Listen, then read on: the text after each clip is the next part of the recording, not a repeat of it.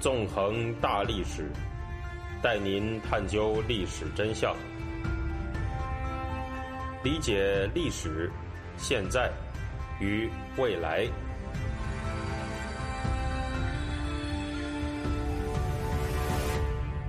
大家好，欢迎大家收听《纵横大历史》，我是主持人孙成。今天呢，我们将继续进行文革历史系列节目。那么，在上一讲当中，我们谈到了大跃进的结束、七千人大会，还有林彪对毛泽东登峰造极的马屁的问题。本来呀，这一讲我是打算按照时间顺序开始讲七千人大会之后发生的事情，但是呢，就在刚刚，中国发生了一件大事，那就是江泽民死了。按照哈斯们常用的一句话来说啊，就是搞了个大新闻。中共在一九四九年之后的第三代领导人江泽民啊，一直以来其实在网络亚文化里面呢，都有一种网红的色彩。因为江泽民这个人呢，他在生前喜欢戴上样子夸张的黑框眼镜，长得那是像极了癞蛤蟆，所以呢，他就被不少中国网民叫做“蛤”。至于对江泽民的一些经典语录进行模仿的行为，又被中国网民叫做“魔蛤”，而热衷于进行这种魔蛤行为的人们。则是被叫做“哈斯”，这位哈斯们啊所津津乐道的一段哈语录，那无疑就是那段著名的江泽民怒斥香港记者。在二零零零年七月的时候，香港有线电视记者张宝华曾经询问江泽民是否钦点了董建华连任香港特首，江泽民啊则回答说：“我告诉你们，我是身经百战了，见得多了。呃，西方的哪个国家我没去过？你你们也知道。”美国的华莱士那比你们不知道高到哪里去了，哎，我给他谈笑风生。所以说，媒体啊，要那还是要提高自己的知识水平。懂我这识得不识得啊？哈斯们在磨哈的过程中呢，实际上是制造了不少被称为梗的元素。一个非常著名的梗啊，就是续一秒加 es。这是因为呢，在江泽民真的死去之前，曾经发生过媒体误报江泽民死亡的事情。而在这之后，江泽民又出席了公开活动。这种江泽民死而复生的现象，让一些网友开始用“续一秒加 ES” 来讽刺江泽民的长寿。实际上啊，活了九十六岁的江泽民，在今天占尽最好的医疗资源，动辄活过百岁的老干部里面，在寿命层面呢，只能说是正常发挥啊。跟毛时代相比，今天的医疗技术那是更为先进。所以，中共干部的寿命也就变得更长了。相比之下呢，毛泽东尽管也享有极好的医疗资源，但他呀只活了八十三岁。不过呢，尽管毛泽东活了八十三岁，在文革时代呀，却存在着大量对毛泽东长寿的吹捧。他的夸张还有肉麻的程度啊，和哈斯们续一秒的戏谑相比，那可以说那是远远超越的了。那个时候呢，一句最为常见的口号就是“毛主席万岁”。这句口号不但人们会喊，而且呢，还有一首著名的歌曲叫做《万岁毛主席》，人们还会唱它。这首歌是这么唱的，我今天来亲自给大家唱一遍：金色的太阳升起在东方，光芒万丈；东风万里，鲜花开放，红旗像大海洋。伟大的导师，英明的领袖，敬爱的毛主席，革命人民心中的太阳，心中的红太阳。万岁，毛主席！万岁，毛主席！万岁，万岁，万岁，万岁，万万岁！嘿，万岁，万岁，毛主席！哎呀！可见那个时候啊，对毛泽东的吹捧，实际上呢，已经远远超过了对古代皇帝的宋词。因为古代的皇帝啊，他上写只是万岁万岁万万岁。这首歌里头，毛泽东呢，则是万岁万岁万岁万岁万万岁万岁万岁啊，着实是夸张的令人发指。已故历史学者高华呢，在他的名著《红太阳是怎样升起的：延安整风的来龙去脉》的后记里面，还谈过这样一件，在今天的人们看来。那是匪夷所思的事情，我读给大家听。高华这样说啊，在文化大革命的狂风暴雨中，希望之光是暗淡和飘忽的。一九六七年初，我在家附近的长江路南北货商店墙上看到一张特大喜讯的大字报，上面赫然写着叶剑英元帅最近的一次讲话。他说：“我们伟大领袖身体非常健康，医生说毛主席可以活到一百五十岁。”看到这张大字报，我头脑轰的一响，虽然有所怀疑，但当时的直觉是，这一下我这一辈子都注定要生活在毛泽东的时代了。我马上去找我的好友贺军，他目前住在美国的波士顿，告诉他这个消息。我们一致认为，毛主席不可能活到一百五十岁。因为这违反科学常识。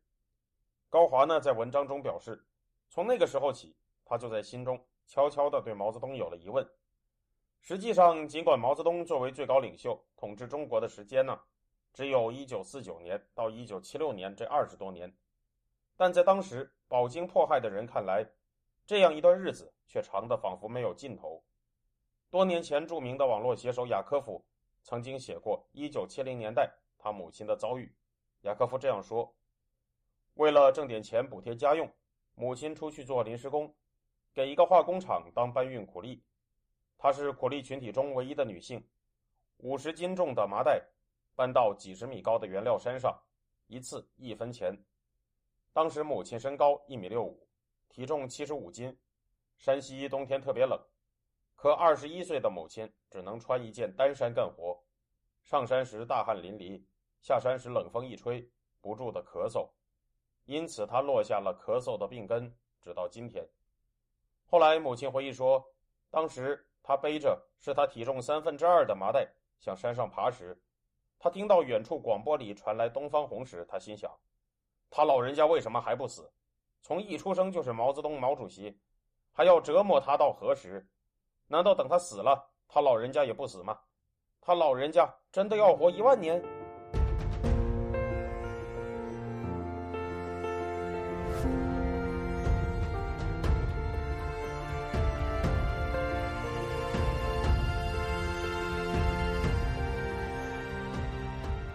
现在收听的是自由亚洲电台的《纵横大历史》栏目的回顾文革，我是主持人孙成，欢迎您继续收听。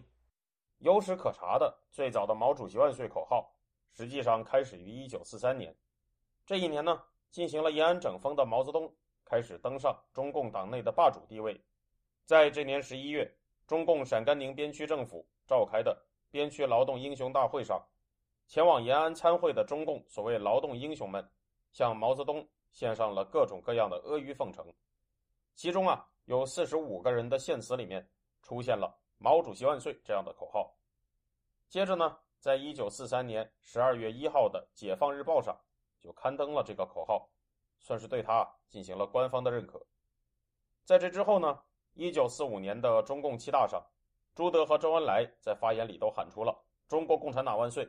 毛泽东同志万岁的口号，此后对毛泽东喊万岁就变得常态化了。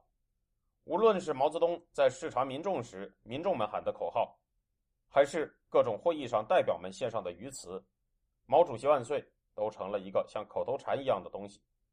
在一九四九年十月一号，中共的开国大典结束的时刻，当游行队伍走出会场时，呼喊的口号也包括了“毛主席万岁”。实际上呢，不光是别人喊“毛主席万岁”。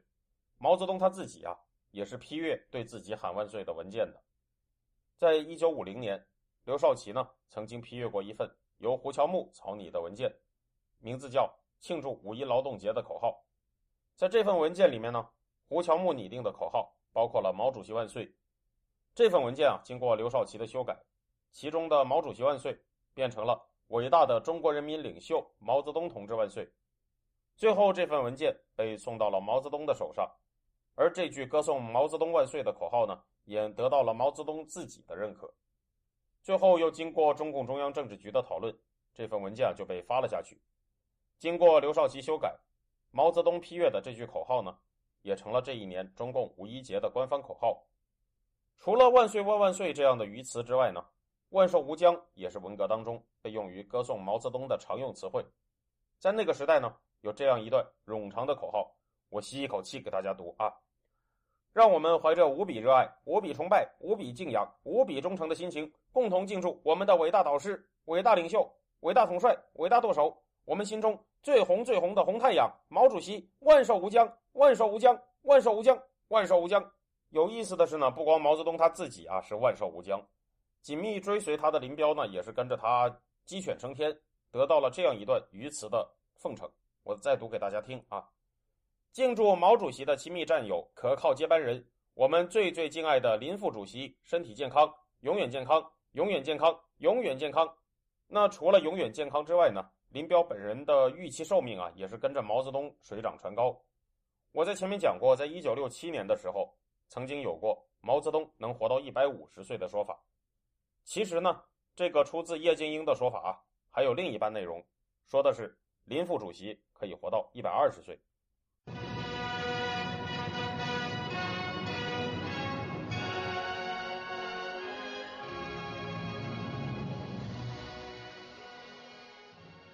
除了毛泽东和林彪这两个人分别万寿无疆、永远健康、能活到一百五十岁和一百二十岁以外，在级别上比他们低一些的人呢，也在长寿和健康问题上有相应的称呼。文革时期，曾经权倾贵州的革委会主任李在涵，就曾经得到过这样一段歌颂啊，他怎么说呢？他说：“敬出贵州的小月亮李在涵同志身体比较健康，比较健康。”哈哈，既然毛泽东是红太阳。李在涵区区一个省级官员，那自然是不能造次，只能是反射太阳光芒的月亮。而在健康程度上呢，由于毛泽东最亲密的战友林彪已经占领了永远健康，身为更次一级跟班的李在涵呢，那就只能是等而下之，变成比较健康了。不过这个称呼，说实话呀，真的是很尴尬啊，因为比较健康这个说法吧，它似乎并不是真的很健康，听上去好像是在形容一种亚健康状态。哎呀，这也真不知道到底是在夸李在寒呢，还是在骂他。不过呀，毛泽东这个人当然是不可能活到一万岁的，他是活了八十三年就死了，离一万岁呢还差了九千九百一十七岁。林彪啊，当然也不可能永远健康，更没有活到一百二十岁，而是六十三岁就死在了蒙古国上空，刚刚超过了一百二十岁的一半。李在寒啊，就更短命了，五十六岁就死了，他倒算是符合比较健康这个说法。总的来说呢，如果说哈斯们关于江泽民的寿命续一秒的说法，那是来自一种戏谑性的政治讽刺的话，那么文革时关于毛泽东、林彪、李在涵这些人的万寿无疆、永远健康、比较健康，以及能活到一百五十岁、一百二十岁的说法，就是一种赤裸裸的政治宣传。由于这些政治宣传啊，听上去过于荒谬、过于反智，所以简直有让人有一种。啊，听见了讽刺性言论的感觉。然而，实际上，只要我们看一看今天中国官方推出的“新冠病毒起源自美国”这样一类反制的说法，而且呢，这个说法啊还被相当数量的小粉红所相信，那就能明白呢，那个反制和荒诞的年代绝对没有离我们远去，而是一直啊围绕在我们身边。从今天中国当局推行的种种令人匪夷所思的清零政策。还有不少拥护者看来，反制的年代一直没有离开我们。此外，值得注意的是，当极权主义者的反制宣传荒诞透顶，并且配合着种种使人难以生活下去的暴政的时候，就总会有人开始觉醒。高华在一九六七年的时候，看到了毛泽东会活到一百五十岁的消息，他呢，并没有因此相信这种如此荒诞的说法。而是走上了觉醒的道路。雅科夫的母亲在困苦中听到《东方红》这首歌的时候，也绝对没有希望毛泽东真的能够什么万岁万万岁。而在今天呢，以包括白纸运动在内的种种形式，展开了此起彼伏的反抗的人们，更是不再会相信中国官方为了反制风控而炮制出的种种匪夷所思的说法。极权主义者们啊所做的，往往呢都是搬起石头砸自己的脚。这一点啊，在毛时代、在文革时代是这样，在今天呢也并不例外。好了，感谢大家，这周呢就到这里，我们下周再见，谢谢。